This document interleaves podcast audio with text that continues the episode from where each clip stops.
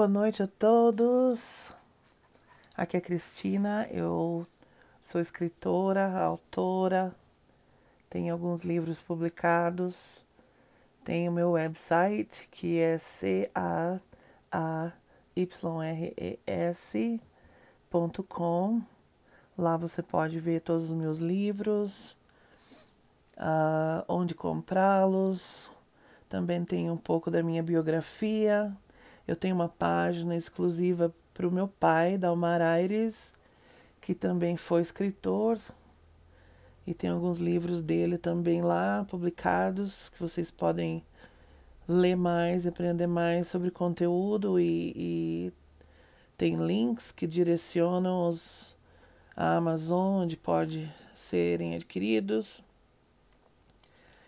Mas hoje eu gostaria de falar sobre a, palavra, a parábola das dez virgens, que está lá no Novo Testamento, na, em Mateus capítulo 25. E a parábola das dez virgens sempre foi uma das minhas favoritas no estudo do Evangelho por muitas razões. Eu sempre soube que aquela parábola traz um significado profundo muito além do meu entendimento em relação a nos prepararmos para o encontro com o Salvador, em relação a como também a poligamia uh, era permitida na época de Jesus Cristo, quando ele esteve na Terra. Uh, ele mesmo contou essa história. E, mas eu gostaria de ir um pouquinho mais a fundo, avaliando, analisando uh, os componentes da parábola uh, para entender todo o processo, como uh, o azeite praticamente era preparado e como nós podemos relacionar isso com a nossa vida e preparar preparar-nos para porque a preparação é única e individual. Então, eu gostaria de começar pelo óleo. Os judeus, eles extraíam o azeite, colocando as azeitonas dentro de sacos feitos de pano e amassando com a, amassando-as com a prensa. Era um tecido parecido com o que nós conhecemos hoje por linho, que era um dos primeiros uh, tecidos feitos com as fibras de algodão e também da seda. O resultado daquela primeira prensa era um óleo puro, usado, uh, consagrado pelos senhores do templo, pelos sacerdotes da época, para a cura. E nas lâmpadas eram usados também o azeite, era usado também o azeite para a luz. Uh, não havia energia elétrica, claro, e então azeitonas passavam por uma extração e aí passavam pela segunda prensagem. A segunda prensagem trazia um óleo vermelho, amargo, que nos lembra a taça amarga que Cristo mencionou, que ele tomou. Simbolicamente, o Salvador foi ao Getsemane. Getsemane em hebreu significa prensa de azeite e ele também submeteu-se à prensa, uh, certo? O, o peso de todos os pecados do mundo. Seu sangue puro para que tivéssemos a cura de nossos pecados foi exatamente o, o que podemos relacionar em relação ao óleo puro extraído na primeira prensa. Em nossa vida, as adversidades e os desafios extraem o que há de melhor em nós. Nós sabemos que isso deve acontecer para que nós aprendamos e cresçamos, mas esta é a razão principal por que nós não podemos compartilhar o nosso óleo. Cada pessoa deve aprender a crescer com as próprias experiências, tomando cuidado para não se tornar amarga com o passar do tempo e mantendo a pureza. Então, a primeira prensa do Senhor foi justamente o Getsemane. Qual foi a segunda prensa que ele passou? A crucificação. E justamente porque ele aprendeu através das próprias experiências e ele manteve a pureza dele, ele foi ressuscitado e hoje ele vive. Então nós também nós temos, nós passamos a, a nossa vida aqui na Terra, se você comparar um ano de vida que nós temos para o Senhor significa mil anos, uma pessoa de 60 anos aqui na Terra vive praticamente apenas 90 minutos. Então, o Senhor passou muito mais do que isso somente naquela primeira prensa, no Getsemane. Então, nós temos que ter paciência, porque a nossa responsabilidade aqui, nessa vida mortal, é apenas a primeira prensa que nós estamos passando através das nossas diversidades, que nós temos que crescer. Então, nós temos que tomar muito cuidado para a gente não ficar amargo e não ficar traumatizado com os traumas, com as coisas que a gente passa na vida. É fácil falar? Claro que é. Eu também já passei por muitas coisas, já percebi que algumas delas me tornaram muito amarga, perdi a confiança em algumas coisas, em algumas pessoas, mas nós temos que fazer o possível para colocar os nossos problemas nos pés do Senhor Jesus Cristo, porque ele realmente passou pela primeira prensa sem pecar, não foi escolha dele, não foi consequência de nenhum pecado que ele cometeu, foi escolha dele para nos ajudar justamente, porque ele tinha divindade também dentro dele, a, além do, do componente humano que ele, que ele tinha da mãe dele. Então, nós temos que fazer o possível para a gente manter a nossa pureza, para manter o nosso coração aberto em relação a Jesus Cristo. So, esse, esse processo da extração do óleo que a parábola da, das dez virgens ensina é muito interessante para mim e eu gostaria de deixar essa mensagem do óleo. Outra coisa que eu gostaria de, de analisar na parábola é a lâmpada. A lâmpada, as lâmpadas na época de Jesus Cristo, elas eram usadas por hebreus e egípcios. Isso já foi comprovado arqueologicamente. Existem muitas lâmpadas em museus através do mundo. Se você já visitou a Europa ou mesmo os países orientais, uh, como Israel, Jordan, uh, Egito, Emirados Árabes, se você for em algum museu, você vai ver muitos tipos de lâmpadas. As lâmpadas dos faraós eram todas requintadas, as lâmpadas das pessoas mais simples. Tem lâmpadas de todo formato.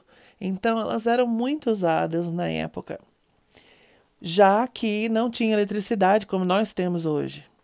E elas eram, é, elas eram também comumente feitas de argila e maior, maior parte delas, na época de Jesus Cristo, elas eram feitas em forma oval e achatada para que o, para que a, o óleo tomasse conta da, do interior da lâmpada. Por que isso? Porque uma lâmpada sem uso ela estava pronta somente pela metade. Ou seja, o ato de usar a lâmpada colocar o azeite e queimá-lo para obtenção de luz terminava o processo de impermeabilizar a argila, uma vez que o ponto de combustão do azeite funcionava como a queima hoje utilizada para a solidificação do barro. Então, se já foi, se você quiser, pode ir numa numa fábrica de tijolos, por exemplo. Eles montam os tijolos em argila, eles têm aquelas formas que eles colocam as argilas dentro, e aí eles mandam todos aqueles tijolos frescos, praticamente, com argila fresca, para o forno. Não é somente para secar mais rápido, é para ficar impermeável. Imagina construir uma casa de, argi, de, de tijolos feitos de argila sem ter passado pelo forno. Aqueles tijolos com chuva, eles iriam se desmanchar todo eles iriam ser porosos, a casa ia entrar água, a casa com o tempo iria cair. Mesma coisa com a lâmpada na época de Jesus Cristo. O óleo de dentro, conforme ele queimava, ele cozinhava praticamente aquela lâmpada por dentro.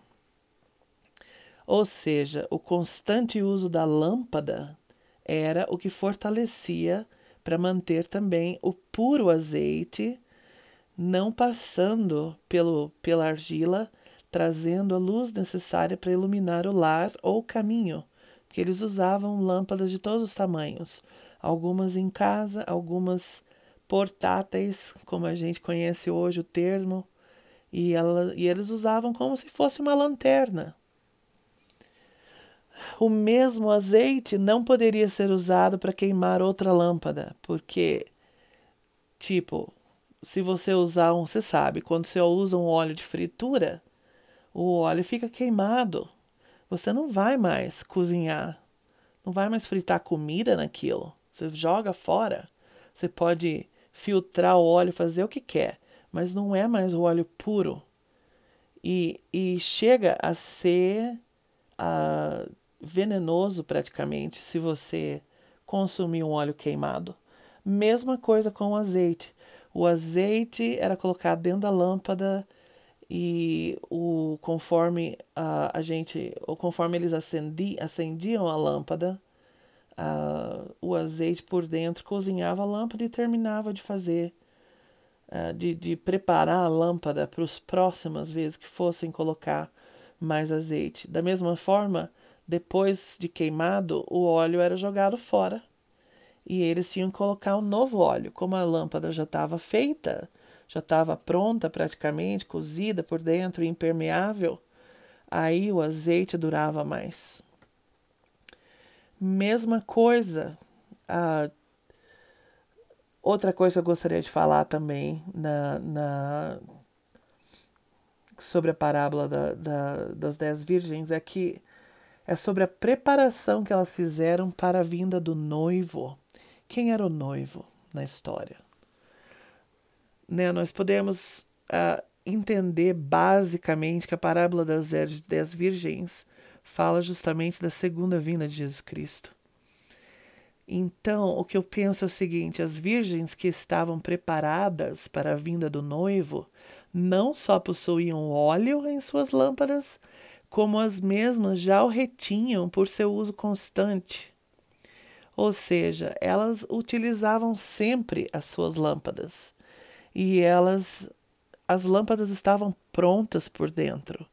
As loucas, as virgens chamadas loucas, aquelas que não estavam preparadas, como elas são chamadas na parábola, as loucas, correram para poder comprar o óleo mas as suas lâmpadas também não estavam preparadas para prover a luz necessária para o casamento com o noivo, no caso. Então, o que aconteceu? Somente aquelas que usavam a sua lâmpada e o seu óleo constantemente estavam preparadas. As loucas, elas não precisavam somente do óleo, elas precisavam da lâmpada pronta, finalizada, impermeável, ou seja, tudo que a gente passa na nossa vida, a gente aprende. E conforme a gente tem fé, a gente vai conseguir experiência sobre as coisas. E, e com experiência vem a calma, vem a preparação. Quando você já sabe que uma, uma, que uma certa escolha vai trazer um certo tipo de consequência, você escolhe melhor. Tem uma. Em nossa vida, o uso das nossas experiências pessoais que nós adquirimos através das provações para sermos uma luz para o mundo, elas nos tornam muito mais fortes em nosso testemunho e mais preparados para continuar recebendo o puro óleo da preparação ao nos prepararmos para encontrar o nosso Salvador um dia. Tem, tem uma, uma citação de Linda K. Burton que ela disse sobre a parábola das dez virgens que eu gosto muito. Ela diz: Não creio que exista alguém, principalmente entre as pessoas de bom coração, que não sinta tristeza pelas moças loucas. E alguns de nós apenas desejamos dizer às outras pessoas: Será que vocês não podem compartilhar e assim todas ficam felizes? Mas pensem no seguinte: essa é uma história contada pelo Salvador e é ele quem chama cinco delas de prudentes e cinco de loucas. Ou seja, voltando, voltando à primeira prensa, né, o óleo ele não pode ser compartilhado, porque são as nossas próprias experiências. Quantas vezes a gente chora com os que choram? Esse é o convênio que a gente fez no batismo, que a gente chora com os que choram. A gente quer ajudar de qualquer jeito alguém que está passando por uma experiência terrível, seja de saúde, problema de família, qualquer tipo de experiência que a pessoa está sofrendo, mas a gente não pode trocar de provações com elas. Né? A gente não pode, a gente pode ajudar, a gente pode servir, mas cada pessoa tem as próprias provações que elas têm que passar. Isso é a preparação da lâmpada. A lâmpada somos nós. Há tantos outros detalhes maravilhosos nessa parábola. O, o Senhor a inicia lá em Mateus 25, dizendo: Então o reino do céu será semelhante às dez virgens. Aí eu fiquei pensando, não nós não conhecemos todos os detalhes sobre o tipo de casamento, o noivo, a festa, como as cinco virgens se prepararam e o que as que não se prepararam deixaram de fazer além do, do, do óleo da lâmpada. Mas a, a irmã Burton, a, a Sister Linda Burton, ela continua a, a citação dela e ela explica. Ela diz: o óleo da preparação é individual e não pode ser compartilhado. Ao adicionarmos óleo à nossa lâmpada espiritual, de modo consistente e diligente, gota a gota, ao fazer coisas pequenas e simples, teremos nossa lâmpada preparada e acesa com surpreendente preparação. Mais interessante ainda é que a parábola dos talentos é contada logo após a parábola das dez virgens, também por Jesus Cristo, do mesmo capítulo de, do Novo Testamento de Mateus. Ou seja, essa preparação começa cedo em nossos lares e emana de nós de acordo com a nossa fé diariamente quando usamos e duplicamos nossos talentos para o bem. Quando nós oramos, lemos as Escrituras, cuidamos dos pobres, ensinamos o Evangelho de Jesus Cristo a nossa família e o proclamamos ao mundo. Vivemos o que ensinamos, perdoamos e nos arrependemos. Buscamos aprender dos profetas de Deus e cumprimos os mandamentos, adicionando gota após gota na preparação que precisamos para a nossa vida. Para os momentos de alegria e tristeza, sem nos amargurarmos, tem, temos fé, e continuamos, seguimos em frente, de cabeça erguida, reconhecendo que o Senhor Jesus Cristo derramou seu sangue por nós. Ele passou pela primeira prensa, ele reteu a sua pureza, ele passou pela segunda prensa. Now and now, estou misturando inglês com português. Agora é a nossa é a nossa vez. E isso tudo é o fruto de uma vida inteira e não pode ser comprado nem compartilhado. Nós não podemos, por mais que a gente queira ajudar as pessoas, nós não podemos passar pelas provações que elas precisam passar. Eu não posso pegar o câncer da minha mãe e trazer para o meu corpo. E ela não vai ficar livre do câncer. Isso é uma coisa que ela tem que passar. Então eu tenho que ajudar da forma que eu posso e aprender e ajudar ela a ter fé e como ela tem fé. Mas ao mesmo tempo, ela tem que passar por isso. E um dia, se eu tiver, eu vou ter que passar por isso. Quer dizer, é a nossa vida. Então, a minha mensagem que eu gostaria de deixar é o seguinte: que nós não sejamos loucos em deixar a nossa preparação para o último dia e sermos então servos inúteis e percamos a grande oportunidade de encontrar o nosso Salvador face a face quando ele vier.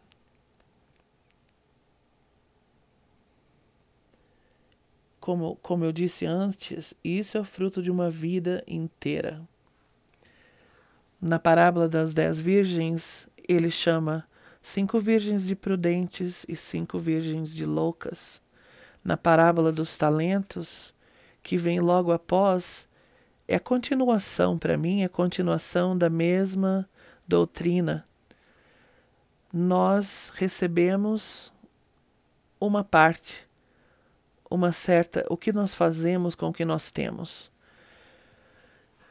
Eu venho de uma família italiana e a minha vida toda eu escutei ah, eu falo alto demais ou eu explodo demais quando eu fico brava. E isso está no sangue, é do jeito que eu sou, eu nunca vou mudar. Talvez eu mesma, quando era mais moça, já falei isso também. Mas o Senhor Jesus Cristo, eu sou psicóloga e eu estudei por muito tempo ainda estudo uh, a neurociência e também a psicologia, porque eu gosto de tratar do indivíduo. Eu acho que cada caso é um caso, eu não gosto de generalizar ninguém. Eu acho que todo mundo tem os seus porquês e os seus porquê nãos na vida. E eu não gosto de generalizar uh, todas as pessoas que fizeram alguma coisa como eu não gosto de rotular as pessoas praticamente, mas mesmo estudando tanto de psicologia, providenciando terapia, uh, fazendo terapia e muita coisa, tudo que eu já estudei é muito interessante, tudo é muito claro, tudo faz sentido, uma hora ou outra mas, sem sombra de dúvida, isso é o meu testemunho de vida. A única pessoa que tem o poder de mudar a nossa personalidade e de curar as nossas doenças mentais, físicas, é o Salvador Jesus Cristo. Não há psicologia, terapeuta, psiquiatra, remédio, nada que cure. Algumas coisas, algumas doenças mentais não vão ser possíveis de serem curadas nessa vida, mas um dia elas serão. E cada um tem o, a própria carga para carregar. Alguns passam, vivem a vida com uma carga terrível. Por quê? Porque a sociedade, estão muito preocupados com a sociedade, o que a sociedade pensa, o que um ou outro pensam, como eles são julgados, como eles são vistos. Mas a única pessoa que interessa para nós é o Senhor. Nosso Pai Celestial, Ele conhece cada um de nós, Ele conhece o nosso coração, Ele sabe exatamente quais de nós estamos nos preparando todos os dias. Claro que nós não somos perfeitos. Um dia ou outro a gente vai falhar, um dia ou outro a gente vai cair, um dia ou outro a gente vai explodir e vai brigar e não vai aceitar e vai ficar traumatizado e vai ficar amargurado com certas uh, coisas que acontecem na nossa vida. Algumas dessas provações são muito, são muito terríveis.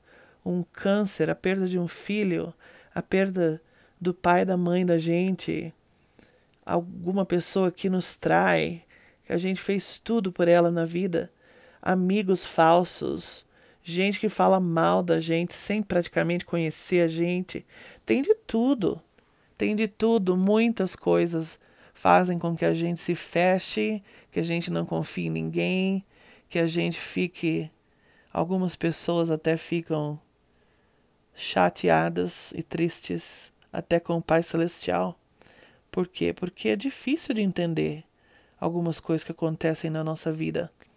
Mas se nós fizermos um esforço e temos, tenhamos fé para buscarmos aprender dos profetas de Deus, se nós continuarmos seguindo os mandamentos, linha após linha, gota após gota, princípio após princípio, se nós acreditarmos, se nós ajudarmos os outros a também acreditar e a também aprender, tentando manter a pureza no nosso coração, nós não, se, não seremos servos inúteis. Nós iremos encontrar com nosso Salvador face a face quando ele vier. Então, essa é a minha mensagem de hoje. Uh, se você gostou, curta e conheça os meus livros. Tem uns livros onde eu falo do Evangelho. Eu estou tentando escrever um pouquinho de ficção agora, com algumas histórias. Até algumas são até baseadas em fatos reais que aconteceram na minha vida e na vida de outras pessoas.